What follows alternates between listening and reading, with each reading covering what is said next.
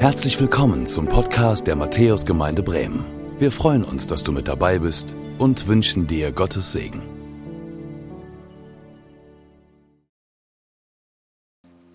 Gnade sei mit euch und Friede von dem, der da ist, der da war und der da kommt. Jesus Christus, unser Herr. Amen. Ja, willkommen. Willkommen zu unserer ersten Sonntagspredigt, jetzt am ersten Sonntag im neuen Jahr 2022. Schön, dass ihr hier seid in der Matthäuskirche. Wir haben die Plätze alle belegt. Ich freue mich, in eure Gesichter schauen zu dürfen. Und wenn ich so reingucke, seht ihr eigentlich ganz entspannt und fröhlich aus. Das ist schön. Ich freue mich, dass ihr dabei seid an den Bildschirmen, am PC, am Fernseher oder am Smartphone, wie auch immer. Schön, dass ihr dabei seid oder auch am Telefon den Gottesdienst mitverfolgt. Und ich wünsche dir ein richtig schönes und gesegnetes und friedevolles Jahr 2022. Und als ich überlegt habe, worüber kann ich predigen heute, wir haben keine Predigtreihe, die wir heute haben, habe ich das mal gemacht, was ich viele Jahre oder ja, teilweise Jahrzehnte gemacht habe. Ich habe einfach auch geguckt, was ist der vorgeschlagene Predigtext für diesen Sonntag, der kirchlich vorgeschlagene Predigtext, der an vielen Stellen in unserem Land, in vielen Kirchen heute gepredigt wird. Und da habe ich gedacht, das ist es, das ist gut. Das ist ein gutes, richtig gutes Wort, ein Segenswort für dich und für mich zu Beginn eines Jahres. 1. Johannes 1, 1 bis 4. Das ist dieser Text, ein Text, der zeigt, wie wir im Segen Gottes leben können. Und das ist immer gut, wenn uns gleich schon am Beginn eines Weges gezeigt wird, wie der Weg ein guter sein kann. Und ich lade euch ein, zu dieser Lesung einmal aufzustehen, die ihr jetzt hier in der Kirche seid. Dann wollen wir hören auf diesen Abschnitt, den Johannes, einer der Jünger, ein Apostel, einer, der ganz dicht dran war an Jesus, der jüngste von den Zwölfen, der auch relativ spät übrigens verstorben ist, so kurz vor 100 nach Christus, der also ganz viel erlebt hat, auch von der ersten Gemeinde, von den Missionsbemühungen, der erlebt hat, wie Gemeinden auf den, aus dem Boden sprießen, wie, wie Christen auch Verfolgungen zu leiden hatten, die, ähm, wo, wo er erlebt hat, wie, wie der Grund der Gemeinde ist und was wichtig ist für den Einzelnen. Und er schreibt diese Worte an die Gemeinde und damit auch an uns. Von allem Anfang an war es da. Wir haben es gehört und mit eigenen Augen gesehen. Wir haben es angeschaut und mit unseren Händen berührt. Das Wort des Lebens. Ja, das Leben ist erschienen. Das können wir bezeugen. Wir haben es gesehen und wir verkündigen es euch, das ewige Leben, das beim Vater war und unter uns erschienen ist. Und warum verkündigen wir euch das, was wir gesehen und gehört haben? Wir möchten, dass ihr mit uns verbunden seid.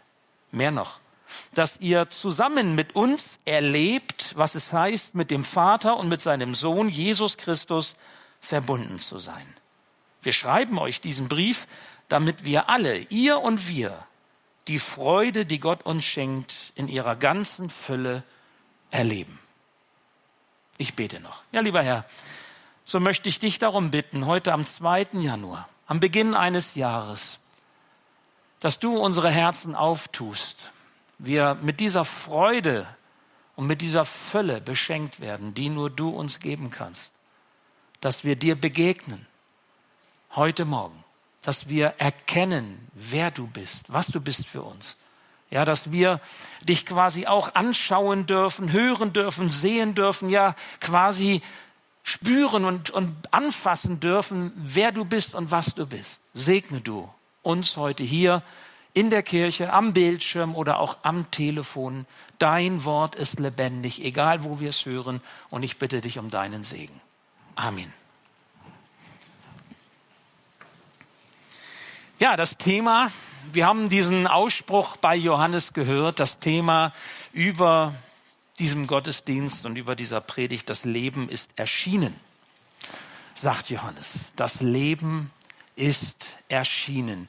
Wenn ein Kind geboren wird und man bekommt so eine Nachricht, da ist jemand geboren, eine Karte mit schönem Foto oder hier auch in den Gottesdiensten präsentieren wir das auch immer wieder, wenn wir es dürfen und sagen, die und die haben Nachwuchs bekommen, ein Junge, ein Mädchen, meistens kommen dann die Fragen in der Regel von den Frauen und wie groß, wie schwer und so weiter, ja, und so. Äh, Männer fragen so nicht, ne? das ist anders, die, was kann er, ne? und so, das ist eine andere Frage. Also ähm, dann freuen wir uns. Wenn so eine Nachricht kommt, dann sind wir froh. Die Nachricht von kind Kindergeburten sind schöne Nachrichten. Macht euch einmal bewusst, wir kommen von Weihnachten her. Und Weihnachten ist die Botschaft der Geburt von Jesus Christus. Das ist also auch eine Kindergeburtsnachricht. Und eigentlich sollten wir uns darüber freuen, über diese Nachricht, denn die Geburt Jesu verändert das Leben von uns allen ob uns das bewusst ist oder nicht, ob wir daran denken oder nicht. Ich möchte euch heute Morgen drei Schritte führen und mit euch drei Schritte gehen. In einem ersten Schritt möchte ich äh, mit euch darauf schauen, auf die Geburt Jesu zu sehen, zu erkennen, was es bedeutet, dass Gott Mensch wird die Ankunft Gottes in dieser Welt zu erkennen und auch zu verstehen, was es bedeutet, das zu erkennen. Das heißt nämlich nicht einfach nur, aha, okay, sondern das hat einen, einen tieferen Sinn. In einem zweiten Schritt möchte ich euch mit hineinführen quasi in die Gemeinschaft, die durch Jesus mit Gott möglich wird. Gemeinschaft miteinander im Glauben an Jesus. Und in einem dritten Schritt geht es darum, um die Freude, die wir erleben können, wenn wir durch diese Gemeinschaft mit Jesus erfüllt werden mit dem, was Gott für uns bereithält. Also das sind so drei Schritte, die ich euch führen möchte. Nun zunächst der erste. Was war Gottes Ankunft erkennen? Wir schauen also jetzt einmal zurück. Was war? Weihnachten. Jesus ist geboren. Das ist die Geburtsnachricht, über die wir uns freuen, Weihnachten. Johannes, der Verfasser unseres Predigtextes, ist dieses Jesus erkennen, erkennen, was da passiert ist, ganz, ganz wichtig. Und er gebraucht unterschiedliche Begriffe, das haben wir eben gehört in der Lesung des Predigtextes, um diese Ankunft Gottes in der Welt zu beschreiben. Er sagt nicht einfach, Jesus ist, ist gekommen, siehst du's? Sondern er gebraucht verschiedene Begriffe, die das Kommen Jesu in diese Welt hinein, das Kommen zu uns Menschen umfassend beschreiben. Erinnern wir uns. Er hat gesagt, wir haben es gehört. Wir haben es mit eigenen Augen gesehen. Mit eigenen Augen. Wir haben es angeschaut, genau betrachtet. Wir haben mit unseren Händen berührt, was da gekommen ist. Das Wort des Lebens ist erschienen, sagt Johannes, und es hat einen Namen, dieses Leben, Jesus. Wir erinnern uns, erinnern uns an die Weihnachtsbotschaft. In Jesus kommt Gott zu uns Menschen hinein in diese Welt. Das ist schon verwunderlich, dass das so passiert. Nicht wir machen uns auf hin zu Gott. Das ist ja das Wesen von Religion. Egal welche Religion ihr euch vorstellt und nehmt, was wir in der Menschheitsgeschichte haben, gegenwärtig oder in der Vergangenheit, Religion ist immer das Bemühen des Menschen, in die Nähe Gottes zu kommen. Die Anstrengung des Menschen, Gott nahe zu kommen. Das Bemühen des Menschen, Gnade und Segen Gottes, Gebetserhörung zu erfahren. Das kann manchmal gesetzlich passieren, indem man irgendwelch ein Regelwerk einhält. Und wenn man das einhält, hofft man, dass Gott gnädig ist. Das sind die Gesetzesreligionen. Das kann auch sein, dass es im spirituellen Sinne, im meditativen Sinne erfolgt. Ich versenke mich, ich ähm, äh, übe mich in bestimmte Praktiken, um Gott nahe zu kommen. Das sind die asiatischen Religionen. Und dann gibt es vielleicht auch noch ganz andere Reihen, so ich sag mal ideologische, religiöse Bestrebungen wie Menschen. Der Humanismus ist ja letztendlich auch nichts anderes. Wenn ich versuche, ein guter Mensch zu sein, dann muss Gott mir schon irgendwann die Schulter klopfen und sagen, hast du gut gemacht. Das ist immer das Bemühen des Menschen, in die Nähe Gottes zu kommen. Irgendwie mit Gott zusammenzukommen, die Leiter der Religion zu erklimmen, um höher zu steigen. Das, was wir in der Bibel lesen, ist etwas anderes. Das Wort des Lebens ist erschienen. In Jesus wird Gott Mensch. Mach dir einmal klar, was Jesus dafür aufgegeben hat. Ich habe mir überlegt, wie ich das so deutlich machen kann und das ist gar nicht so einfach. Überlegt mal mit mir zusammen an dieser Stelle ein Stück weit, was hat Jesus aufgegeben, was hat Jesus getan, um diesen Weg zu gehen? Jesus war in der Herrlichkeit des Vaters, okay? Diese Herrlichkeit des Vaters, diese himmlische Herrlichkeit zu beschreiben, ist eigentlich ein Unding. Das kann ich nicht. Ich habe überlegt, wie soll ich das beschreiben? Was bedeutet für dich Herrlichkeit? Wie könnte man die, wie würdest du die Herrlichkeit des Vaters, die himmlische Herrlichkeit, wo Jesus war, bevor er kam, wie könnte man die beschreiben? Mit welchen Adjektiven? Mit welchen Bildern? Mit welchen Vorstellungen? Soll man das beschreiben? Eigentlich kann man das nicht. Ich versuche es nur, nur bruchstückhaft und das ist jetzt nur für die Predigt möglich in diesem kurzen Sinne. Ich denke, Jesus war vollkommen eins mit seinem Vater. Da war nichts zwischen ihm und seinem Vater. Die Liebe zueinander, die war ungetrübt.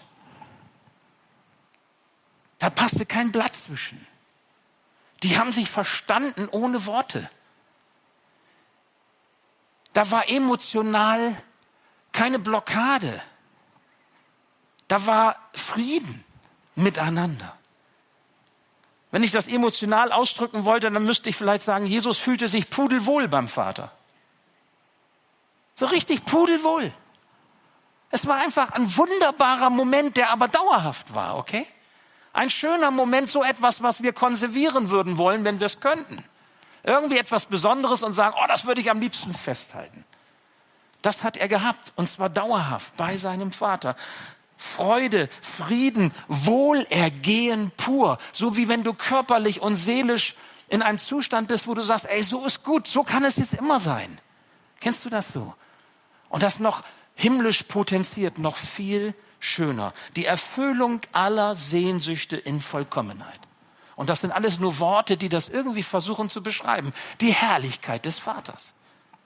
Die himmlische Herrlichkeit. Da war Jesus, okay? Weißt du, solch einen Ort verlässt man nicht gerne freiwillig, oder? Wer würde, ich weiß nicht, vielleicht kennst du das, wenn du Urlaub machst und du bist an so einem schönen Ort, ja, und, und wirst verwöhnt, keine Ahnung, Wellness, all inclusive und ich weiß nicht was. Es ist vielleicht warm, wenn du Wärme magst oder es ist kalt, wenn du Kälte magst. Es ist auf alle Fälle schön. Und du sagst, das könnte immer so sein, ne?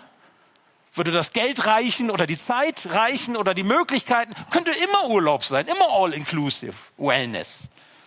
So in der Art. So einen Ort ver verlässt man nicht einfach so. Die, die ewige Herrlichkeit des Vaters ist kein Ort, den man zurücklässt als Sohn Gottes, um Mensch zu werden und dann auch noch in Bethlehem geboren zu werden. In dieser Zeit. Das macht man nicht freiwillig. Also jedenfalls nicht gerne freiwillig. Jesus war dort, wo wir gerne sein wollen. Er war dort, wo er hingehörte, mit seinem Vater zusammen für immer. Dort, wo wir bestenfalls hinwollen, aber noch nicht sind, weil wir auf dieser Erde leben und der Himmel noch nicht erreicht ist. Da war Jesus. Und diesen Platz, diesen Platz tauschte Jesus ein, um hier auf Erden Kind zu werden als Kind geboren zu werden. Genau für diesen Weg entschied sich Jesus, um zu uns Menschen zu kommen. Er verließ den Himmel mit all den himmlischen Vorzügen, um ihn einzutauschen gegen ein Dasein in einer gefallenen Welt. Wow, das nenne ich mal eine Karriere. Das hat Jesus getan. Und weil er zu uns Menschen kommt, trägt Jesus diesen Titel Jesaja, der Prophet, hat ihn einmal so ins Spiel gebracht, Gott durch den Propheten Jesaja. Jesaja 7 kann man das nachlesen ab Vers 12. Immanuel. Immanuel. Gott mit uns. Er verlässt den Himmel und er kommt zu uns, um mit uns zu sein. Gott kommt in Jesus bei uns Menschen an. Okay, das ist Weihnachten. Und nun stelle ich mir vor, dass Jesus in den Wochen und Monaten eines neuen Jahres, das jetzt auf uns wartet, an unserer Seite bleibt. Immanuel. Ich stelle mir vor, dass Gott deine Wege mitgeht und dich seine Wege führt und du mit ihm Erfahrungen, Erlebnisse machst.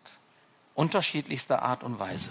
Ich stelle mir vor, dass er an deiner Seite ist wie ein guter Freund oder wie eine gute Freundin, die mit guten Worten dich begleitet und auch mit hilfreichen Gedanken und, und hilfreichen Taten.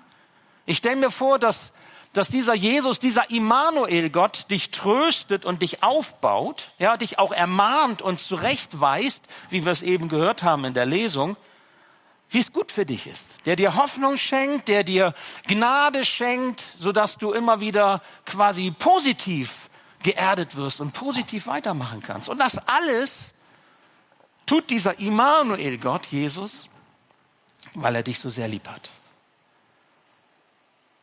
Das ist die Botschaft von Weihnachten. Gott kommt in Jesus bei dir an. Und die Frage ist, erkennst du es? Erkennst du es? Ich wünsche dir, dass du Weihnachten ein Stück in dieser Weise erlebt hast, wenn du so zurückschaust in den Tagen, weil Jesus bei dir angekommen ist. Vielleicht noch nicht vollkommen, vielleicht noch nicht total umfassend. Ich sage ja immer, wenn alles gut ist und ich auch wach morgens auf, dann bin ich nicht mehr hier, ne? dann bin ich beim Herrn. Wir sind ja noch auf dem Wege. Und der Weg geht auch durch manche Trübsal, nicht nur bei mir, wahrscheinlich auch bei euch. Das ist unser Weg. Aber dem Apostel Johannes geht es darum, dass wir erkennen, was das bedeutet. Und dieses Erkennen ist mehr als ein bloßes Wissen. Matthäus-Christen wissen viel, könnte man denken. Die sind viel unterrichtet und manche von euch die alte Hasen sind und schon so lange gekommen, die, die, die, die wissen ganz viel. Vielleicht kennst du viel mehr Bibelstellen auswendig als ich. Aber es geht Johannes hier nicht um bloßes Wissen, es geht auch nicht um bloßes Akzeptieren, noch nicht einmal um bloßes Anerkennen von Dogmen oder von Glaubenssätzen. Auch das wird ja manchmal vertauscht, so nach dem Motto, du bist ein guter Christ, wenn du quasi so eine To-Do-Liste, so eine Glaubens-To-Do-Liste mit grünen Haken versehen kannst, ja? Und ein richtig guter Christ bist du, wenn du 100% grüne Haken hast. Ja, alles unter 60% oh man. Das ist nicht biblisch. Das ist nicht das, was Gott uns in seinem Wort sagt. Gottes Ankunft in Jesus zu erkennen, das geht bei Johannes noch viel weiter.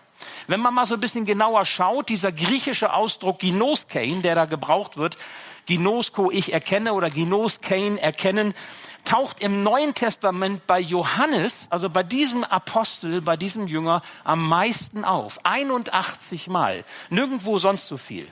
Das heißt, Johannes scheint dieses Erkennen besonders wichtig zu sein.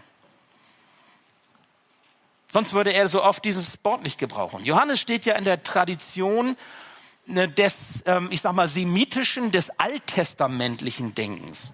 Und wenn man alttestamentlich schaut, vom Hebräischen herkommt, und unser Eins musste das mal lernen, da gibt es einen Begriff, Yada. Und Yada, erkennen, meint immer ein ganzheitliches Erkennen. Mit den Sinnen. Was haben wir vorhin gehört? Wir haben es gehört, dieses Wort. Wir haben es gesehen. Wir haben es betrachtet. Wir haben es sogar berührt. Also da sind mindestens wie viele Sinne angesprochen? Naja, drei, mindestens drei Sinne unserer Sinne sind angesprochen mit diesen Begriffen.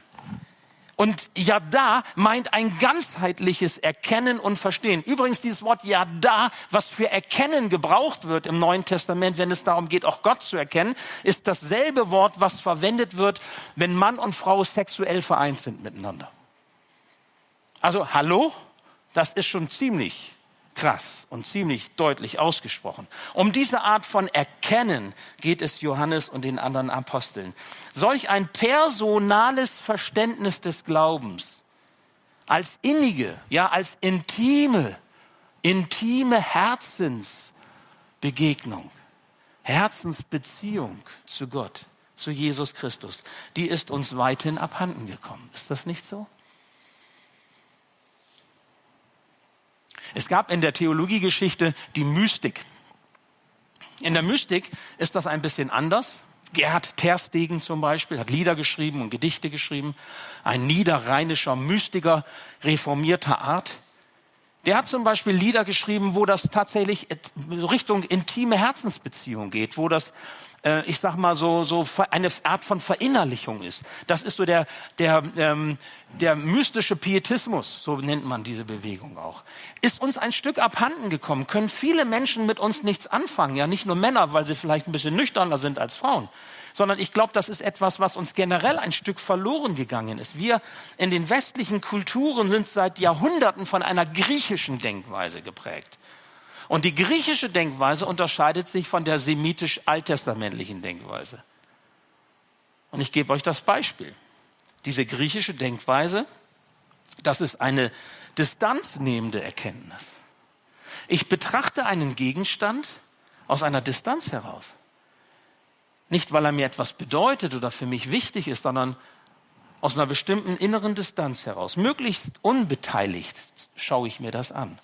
Weil ich muss ja erstmal überlegen, ist das was für mich? Will ich damit was anfangen? Ich denke, wenn ich aus dieser Distanz das betrachte, dann kann ich schon irgendwie ergründen, dann kann ich schon irgendwie erfassen. Also auch Distanz ähm, ist da vielleicht in dem Moment was Positives. Ich versuche auch das Erkannte irgendwie einzuordnen, ja, in irgendwelche Schubladen zu tun, die ich innerlich habe, in meinem Weltbild habe. Macht da vielleicht eine Aufkleber drauf, so wie diejenigen von euch das so tun, die so ihre Ordner in den Regalen haben, alles schön beschriftet. Ich auch, ich bin so einer. Dann haben wir es eingeordnet, dann wissen wir, wo es ist und dann können wir es auch zur Seite legen, wenn wir es nicht brauchen. Und dann brauchen wir es auch nicht. Es sei denn, wir brauchen es irgendwann mal wieder und dann haben wir das vielleicht wieder zur Hand. Lieber allgemeingültige Dogmen, lieber allgemeingültige Gesetze festhalten, als irgendwie in mühevolle, flexible Beziehungen einzutreten. Viel zu anstrengend. Kennst du das? Ich weiß nicht, was du für ein Typ bist. Johannes kannte auch solch einen Umgang mit der Jesusbotschaft, der auf Distanz bleibt. Damals ähm, war das, waren das die Anhänger der sogenannten Gnosis. Habt ihr schon mal von gehört, einige? Gnosis ist ein griechisches Wort, heißt Erkennen, Erkenntnis. Also da merkt man schon, denen geht's auch um Erkenntnis, aber eben genau um diese Erkenntnis. Ich halte Gott, ich halte Jesus Christus auf Abstand und ich versuche aus der Distanz heraus zu ergründen, was es damit auf sich hat. Das war so in dieser Hinsicht zusammengefasst das gnostische Erkennen und der Umgang mit dieser Offenbarung Gottes in Jesus Christus. Viele Menschen heute handeln ebenso mit der Botschaft von Jesus. Weihnachten, Gott wird Mensch, naja gut, kann man ja eh nicht wirklich glauben, Gott wird Mensch. Karfreitag, der Sohn Gottes, Jesus stirbt zur Vergebung der Sünden. Was hat das jetzt mit Vergebung zu tun? Oder was hat das mit Liebe zu tun, dass Gott seinen Sohn sterben lässt? Kommt man eh so schlecht klar mit. Auferstehung von den Toten, Ostern ist ja auch eher irgendwie was, naja gut, Osterhase und Ostereier, das ist plausibler, als dass man da irgendwie die Auferstehung damit was anfangen kann. Ich sage euch mal was, wir leben in einem Neuheidentum. Wir leben in einem Neuheidentum. Das heißt, das, was eigentlich christliches, ähm, ich sage mal, Weltbild ist und christlicher, ähm, christlicher Glaube bedeutet in unserer Gesellschaft, wo Kultur und Denken und Wissenschaft davon geprägt waren, das wird immer mehr heidnisch. Das ist unsere Situation. Und das ist nicht etwas, was ich euch jetzt hier so andiene, sondern da könnt ihr selber gucken, was abgeht und was los ist. Genau so ist das. Da braucht man nur die Augen aufmachen. Die Menschen können mit diesen Dingen Weihnachten, Karfreitag und Ostern innerlich gänzlich nichts mehr anfangen. Das sind irgendwelche Feiertage, irgendwelche Festtage, das sind irgendwelche wie im Museum verstaubte Kulturgüter, mit denen man aber innerlich keine Beziehung hat. Auf Distanz behandelt man diese Dinge. Wisst ihr, gegen solch ein Denken wehrten sich die Apostel und das Neue Testament ganz entschieden. Und warum? Warum haben sie sich gegen die Gnosis gewehrt? Warum haben sie sich gegen so ein distanziertes Denken über, über den Heiland und Retter Jesus gewehrt? Warum? Weil sie wussten, wenn wir in Distanz, auf Distanz gehen, dann machen wir Gott zu einem Götzen, den wir betrachten können, den wir anmalen können so wie wir das wollen, den wir ausstaffieren können, den wir aufs Regal stellen können, den wir in die Schublade stellen können. Aus die Maus weg. Und Jesus wird zu einem Religionsidol oder Religionsgründer. Kann man ideologisch ausschlachten. Aber wisst ihr, was wir verlieren damit? Und das wussten die Schreiber des Neuen Testaments, das wussten die Apostel, das wussten auch die Kirchenväter, das wussten auch die Pietisten, die dafür eingetreten sind, das wissen auch die Christen heute, die dafür eintreten. Wir verlieren Immanuel aus dem Herzen. Gott mit uns. Gott mit uns. Das verlieren wir. Das ist dann weg. Das Verständnis von Glauben in der Bibel ist ein ganz anderes. Hier geht es um ein ganzheitliches, personales Verständnis. Denkt nochmal dran, wir haben es berührt, wir haben es angeschaut und betrachtet, wir haben es gehört, wir haben es gesehen. Das ist ein, ein, eine, ein ganzheitlicher Ansatz, ein personaler Ansatz zwischen dem, der erkennt, der Mensch, und den, um den es geht, Jesus Christus, zwischen Gott und Mensch. Ein personaler Ansatz. Und weil der personale Gott eine personale Beziehung zu uns aufbaut, deshalb hat er Jesus zu uns gesandt, damit unser Verhältnis ein Vertrauensverhältnis ist. Ich möchte das einmal so sagen. In Jesus Gott zu erkennen, das geht nicht, wenn wir nicht zugleich auch Vertrauen wagen. Also wenn du in dieser distanzierten Beobachterposition bleibst, griechisches Denken, dann wirst du in Jesus niemals den Immanuel erkennen. kannst du nicht. Weil du, weil du nicht wagst, ranzugehen. Nur wenn du wagst, ranzugehen an diesen Jesus, Vertrauen zu wagen, wirst du Immanuel erleben. Ohne Vertrauen geht es nicht. Jesus hatte dieses volle Vertrauen zu seinem Vater. Ganz sicher, als er in der Herrlichkeit war, an diesem wunderschönen Ort, wo ich gerne sein möchte, und er hatte dieses Vertrauen auch zu seinem Vater, als er auf diese Erde kam.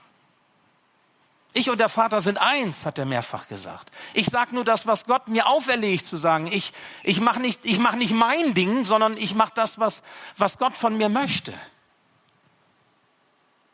Und du sollst auch im Vertrauen zu Jesus leben können. Du sollst auch im Vertrauen zu Gott leben können. Ganz sicherlich, wenn du irgendwann einmal auch in den Himmel eingehst, was ich dir wünsche was ich mir wünsche. Aber auch schon hier und jetzt auf Erden sollst du im Vertrauen zu deinem Herrn leben dürfen. Du sollst die volle Wirklichkeit Gottes erfahren dürfen. Ein Stück weit, bruchstückhaft hier auf Erden und dann einmal vollendet, wenn wir angekommen sind in dieser ewigen Herrlichkeit Gottes. Du sollst das Wesen Gottes erkennen, indem du dein Leben auf Jesus Christus hin ausrichtest, indem du Verbundenheit mit Christus lebst. Wir hatten als Leitungsteam, als theologisches, pastorales Team in der Gemeinde auf unserer Klausur zwischen den Jahren überlegt, wo möchten wir Schwerpunkte in Matthäus setzen, 2022. Und ich möchte das mal genau so ausdrücken, es geht bei uns drum, wir haben zu viert gesagt, uns ist wichtig, dass du diese Verbundenheit mit Christus erlebst. Uns ist wichtig, dass du zur Freude und zur Fülle gelangst, die, die Gott dir in Christus schenkt. Und wir wollen alles tun, auch als Theologen in dieser Gemeinde, dass das passiert, dass das möglich ist. Wir wollen selber diesen Weg gehen. Es nimmt uns auch selbst in die Pflicht, wirklich auch geistlich und ehrlich und aufrichtig diesen Weg zu gehen. Aber es nimmt uns auch die, in die Pflicht, euch quasi als die, die wir euch lehren oder mit euch unterwegs sind, auch geschwisterlich unterwegs sind, quasi auf diese Wege zu führen. Es geht nicht darum, dass Matthäus noch mehr tut.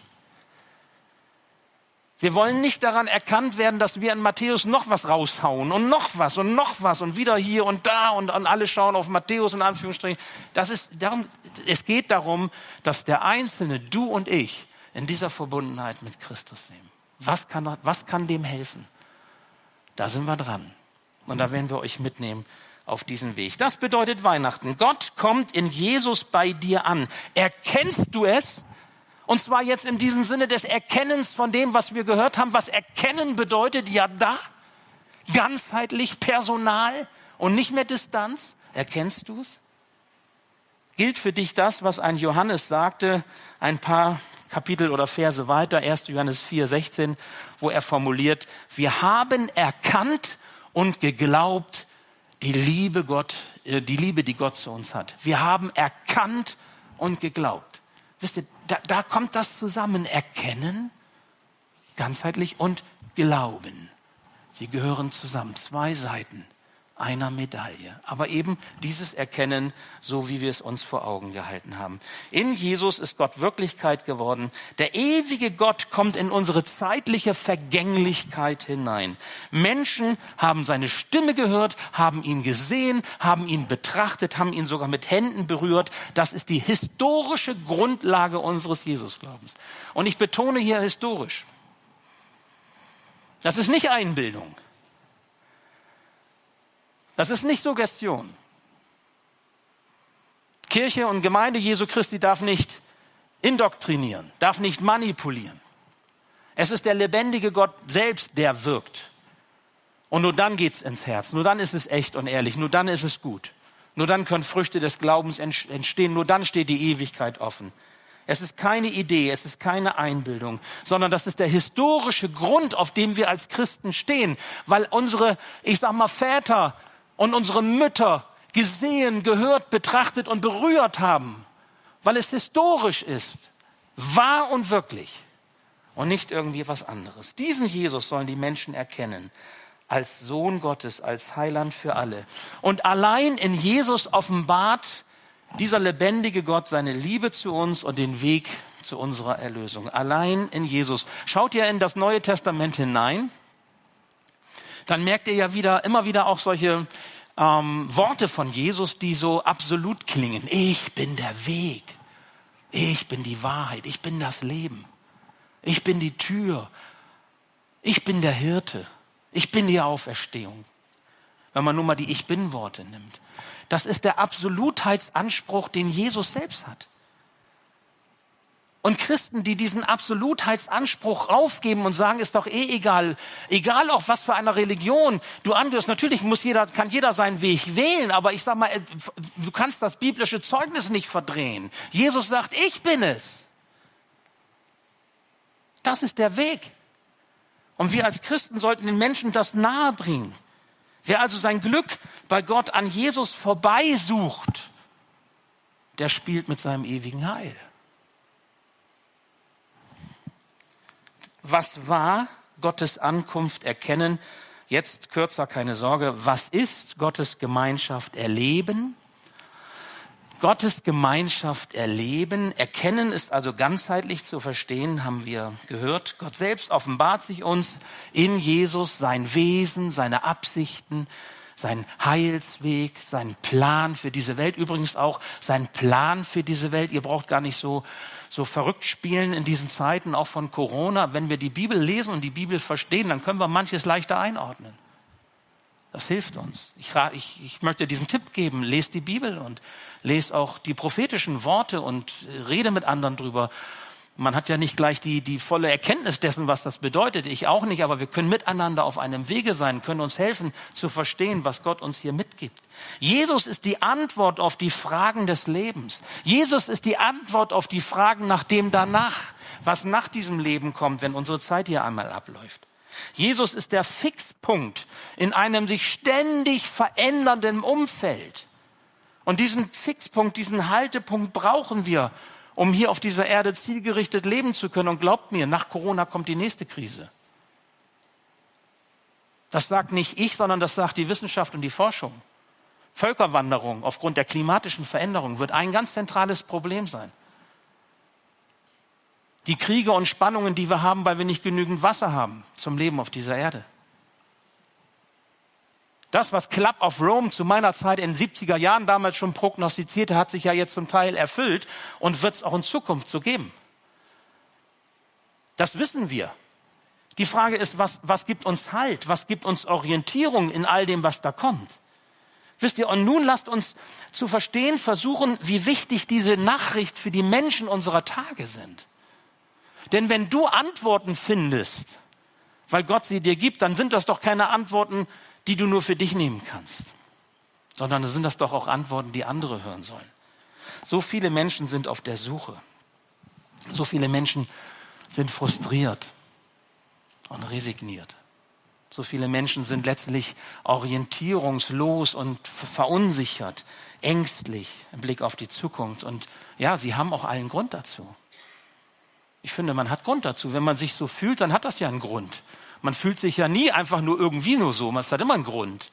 Und einen Grund muss man ernst nehmen. Wenn du dich mal nicht gut fühlst, hat das ja auch einen Grund. Wenn du, wenn, ja, wenn du irgendwelche Schwierigkeiten hast, womit du nicht klarkommst, dann hat das einen Grund. Und ich sage mal, jeder Seelsorger, Therapeut oder Freund oder Freundin oder Pastor oder sonst wie muss dich doch ernst nehmen mit deinen Gründen, die du hast.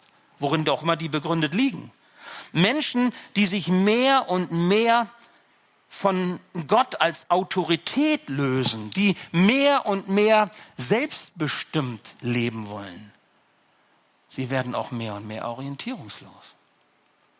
Mir kommen sie so vor wie eine Schafe, wie eine Herde Schafe, die keine Hirten haben. Es fehlt ihnen der Hirte. Dieser Immanuel-Hirte, der sagt, ich bin bei dir, ich gehe mit dir, auch durch diese Corona-Krise, durch deine wirtschaftliche Krise, durch deine gesundheitliche Krise. Egal was kommt, egal was passiert, ich lasse dich nicht allein. Ich bin dein Immanuel, Gott. Ich bin alle Tage bei dir bis an der Weltende. Da kannst du dich drauf verlassen. Weißt du, was diese Menschen brauchen? Die sich so fühlen, die sich so erleben. Die Menschen in der Nachbarschaft, am Arbeitsplatz, in der Schule, an der Uni, in deiner Verwandtschaft. Weißt du, was diese Menschen brauchen? Sie brauchen Jesus-Nachfolger und Jesus-Nachfolgerinnen, die ihnen Jesus nahebringen. Als Immanuel damit sie Hoffnung bekommen und Zuversicht bekommen. Damit sie in die Gemeinschaft mit Gott kommen, durch Jesus. Weil nur diese Gemeinschaft uns Orientierung gibt, Rettung gibt, Heil gibt. Anders geht es nicht. Die Menschen um dich herum sollen von Jesus hören und du kannst Jesus mit deinen Worten, mit deinen Taten, mit deiner Liebe bezeugen. Die Menschen warten darauf, dass du das tust. Ihr habt auf euren Plätzen einen Flyer gefunden. Ich verrate euch was, dieser Flyer ist brandaktuell. Noch keine Gemeinde in Bremen, kein Christ in Bremen hat den, nur ihr habt den jetzt. Ihr seid die allerersten, weil ich habe das dicke Paket bekommen. Und ich habe euch diese Flyer als allererste gegeben. Eigentlich sollten die noch gar nicht ins Rennen kommen. Ähm, ich möchte es aber so tun, weil ich das quasi auch in dieser ersten Predigt des Jahres euch so mitgeben möchte. Und zwar möchten wir als Christen in Bremen von den verantwortlichen Gemeinden, die wir haben, 2022 den Menschen sagen, Gott ist mit dir.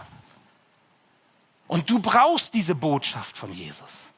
Und Jesus wartet auf dich. Er ist gekommen in dein Leben hinein. Du brauchst nur Ja sagen und die Tür aufmachen. Und ich lade dich ein, sei ein Teil von dieser Kampagne. Mach mit in deinem Umfeld. Ihr habt jetzt hier so eine Anregung, die allererste Anregung. Ihr werdet das auch hören, wenn ihr bei der Allianz Gebetswoche mit dabei seid. Hier stehen einige interessante Sachen drinne. Äh, das wird eine Aktion sein, nicht von einer Kirchengemeinde, nicht von einer Gruppierung, äh, sondern da sind verschiedenste Leute dabei. Auch aus verschiedensten Kirchen.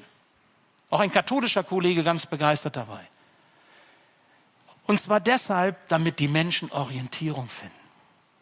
Wir werden zusammenarbeiten mit ähm, der Stiftung Marburger Medien. Wir werden 40 Tage nach Pfingsten intensiv in der Zeit vom 10.6. bis 10.7. Ähm, Bremen mit der Botschaft von Jesus Christus plakatieren. Ihr werdet, wenn ihr durch die Straßen fahrt, ob es auf der B75 ist, an diesen großen Werbeblöcken, werdet ihr voraussichtlich eben große Plakate mit guten Worten finden, die Menschen zum Glauben und zum Nachdenken führen sollen. Das ist immer nur eine Anregung. Aber wisst ihr, was es braucht? Nicht Plakate, die werden wir alle liefern. Sondern was es braucht, sind Menschen wie du und ich, Jesus-Nachfolger, Nachfolgerinnen, die bereit sind, quasi von ihrem Glauben zu reden. Und ich lade dich ein, das zu tun und ein Teil zu sein. Gott spricht in Bremen und du bist mit dabei. Das wäre doch toll. Darum soll es gehen. Ja, Johannes und die ersten Zeugen haben Menschen in die Gemeinschaft mit Gott gerufen und wisst ihr warum? Weil in der Gemeinschaft mit Gott wir erst heil werden. Darum geht es, wenn wir diese Botschaft den Menschen sagen. Also, was war Gottes Ankunft erkennen? Was ist Gottes Gemeinschaft erleben? Und zum Schluss, was sein wird? Jetzt gucken wir mal nach vorne. Das ist der kleine dritte Schritt zum Schluss. Sich auf Gottes Erfüllung freuen. Letztlich geht es immer um Gemeinschaft mit Gott. Das sagt Johannes. Es geht immer um Gemeinschaft. Gemeinschaft mit Gott erleben, die sollst du, du sollst Gemeinschaft mit Gott erleben. Dann sagt er in seinem, in seinem Brief, wir sollen miteinander Gemeinschaft erleben mit Gott. Und als drittes, die Menschen, die Jesus noch nicht kennen, sollen Gemeinschaft mit uns und mit ihm erleben. Es geht immer um Gemeinschaft. Gottes Erfüllung beginnt mit Jesus schon heute. Wenn du diesen Weg bereit bist zu gehen, Jesus zu erkennen als der, der er ist, dein Herz zu öffnen, er steht vor der Tür, haben wir gehört, und du lässt ihn rein, dann wird etwas von seiner Erfüllung schon hier und heute dein Leben ausfüllen. Freude, Zuversicht, ob du krank bist, ob du Kummer hast, Gott schenkt dir etwas, auch eine Vorfreude, wenn du älter bist, auf das, was kommt keine Angst vor dem Aus und Vorbei, sondern eine Vorfreude auf den Himmel, weil du ein Teil der Herrlichkeit Gottes sein darfst. So wie Jesus ein Teil der Herrlichkeit Gottes war. Und er hat diese Herrlichkeit verlassen für dich. Und warum? Um dich zurückzuholen in die Gemeinschaft mit Gott, damit du schon hier und dann der mal einst diese vollkommene Freude erleben darfst, die er hat beim Vater. Er möchte dich zu sich holen. Und jetzt überlege dir mal, wenn die Jünger damals schon gespürt, angefasst, gesehen, betrachtet und gehört haben, wie wunderbar die Herrlichkeit Gottes in Jesus ist. Wie viel schöner wird es denn sein, wenn wir im Himmel sind? Das ist völliges Wohlergehen. Das kann ich überhaupt nicht beschreiben, weil ich da viel zu nüchtern zu bin. Schröder kann das nicht. Das könnte vielleicht jemand anders besser. Aber das ist so viel schöner, ja, als ein warmes Bad. Das ist so viel schöner als Sex im Bett. Das ist so viel schöner als alles, was du dir vorstellen kannst.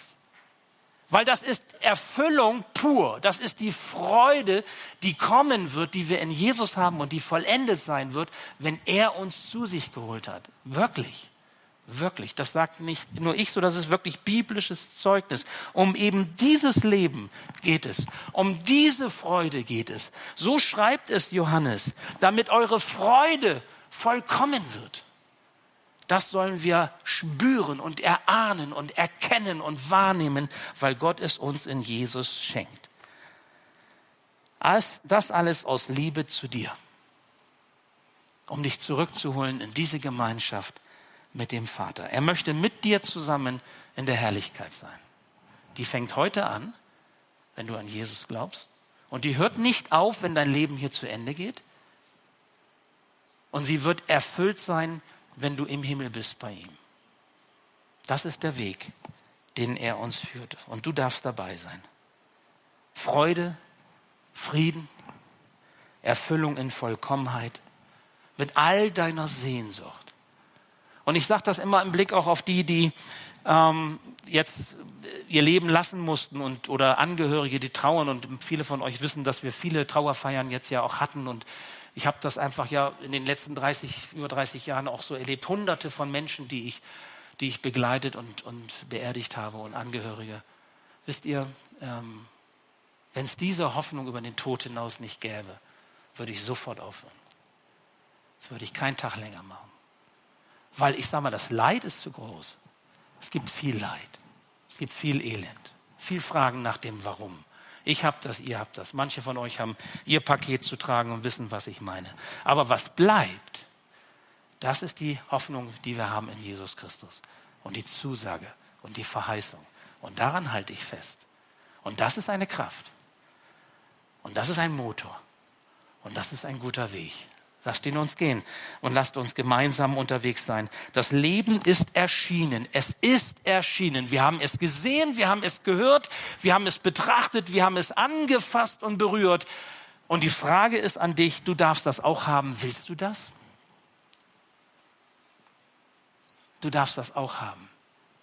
Willst du das? Da gibt es auch eine Folie zu. Genau. Willst du das? Und mit dieser Frage möchte ich dich entlassen gerade zu Beginn eines neuen Jahres, ob du in dieser Weise Weihnachten quasi mitnimmst, wie so ein Brühwürfel in das neue Jahr. Und dieser Brühwürfel, der geht mehr und mehr auf und wird alles durchziehen. Und du hast quasi auf dem ganzen Wegstrecke hast du Proviant für das, was kommt. Willst du in dieser Weise Jesus als den Immanuel bei dir haben? Dazu lade ich dich ein. Ich bete noch. Ja, lieber Herr, so danke ich dir für diese Botschaft von Weihnachten, die mitgeht in das neue Jahr, dass du in Jesus zu uns Menschen gekommen bist, uns ganz nahe gekommen bist. Danke dafür. Immanuel, Gott mit uns. Herr Jesus, du hast gesagt, du bist alle Tage bei uns. Egal, ob wir durch tiefe Täler oder durch Höhenzüge gehen, du lässt uns nicht allein. Du nimmst uns an deine Hand, deine Hand hält uns und wir können auch niemals tiefer fallen als in deine Hand. Was für ein Trost ist das? Und du hast Freude und Frieden und, und Fülle für uns bereit, schon hier und jetzt, aber dann in Vollkommenheit, wenn wir einmal mit dir zusammen sein werden, für alle Ewigkeit. Danke, Herr, dass du gekommen bist, dieses Ewige zu bringen. Johannes hat, uns, hat es uns beschrieben.